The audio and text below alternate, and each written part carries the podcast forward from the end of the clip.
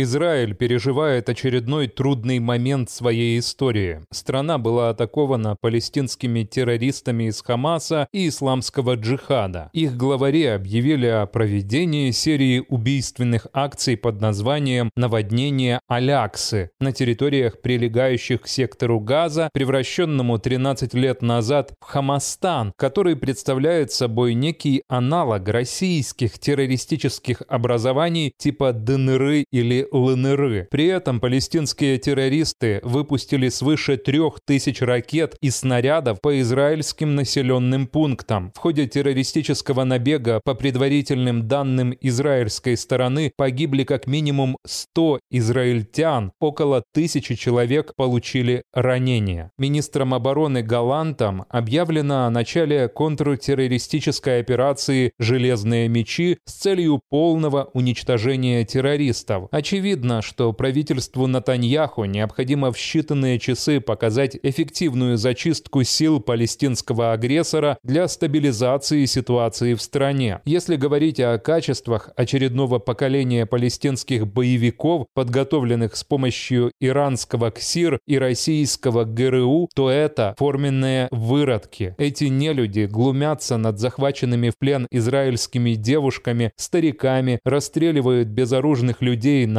автомагистралях. Наблюдается такой же почерк, как у террористов из российской армии в Буче в 2022 году. Этому нечего удивляться. Ведь поработали пресловутые российские инструктора и планировщики спецопераций. Делегации Хамас с распростертыми объятиями регулярно принимали в Москве. В марте 2023 года Россию посетили члены Политбюро Хамаса Муса Абу Мазрук и Изат Ришка. В ходе переговоров в МИД обсуждалась российская помощь боевикам для планирования военной операции против Израиля. Также была согласована координация между Москвой, Тегераном, Хамас и Хезбеллой. Иными словами, после майской операции Цахала «Щит и стрела» в Москве решили помочь восстановить военный потенциал боевиков, дабы навредить Иерусалиму и подыграть иранским дружкам. Конечно, Конечно, РФ, завязшая в войне против Украины, имеет очень ограниченные ресурсы, но вполне достаточные для подготовки асимметричных ударов по Израилю. Интересы команды Путина здесь имеют сразу несколько измерений. Прежде всего, следует упомянуть пещерный антисемитизм самого Путина. Он ненавидит президента Украины Зеленского за его еврейские корни. К тому же антисемитские выпады используются для подыгрывания радикальному исламизму в рядах российской оккупационной армии. По некоторым данным, в рядах вооруженных сил РФ, занимающихся продвижением русского мира около 40% составляют радикальные исламисты. Москва по умолчанию на стороне террористов Хамас. К слову, из-за засилья свихнувшихся исламистов внутри России, не путать со здравомыслящими мусульманами,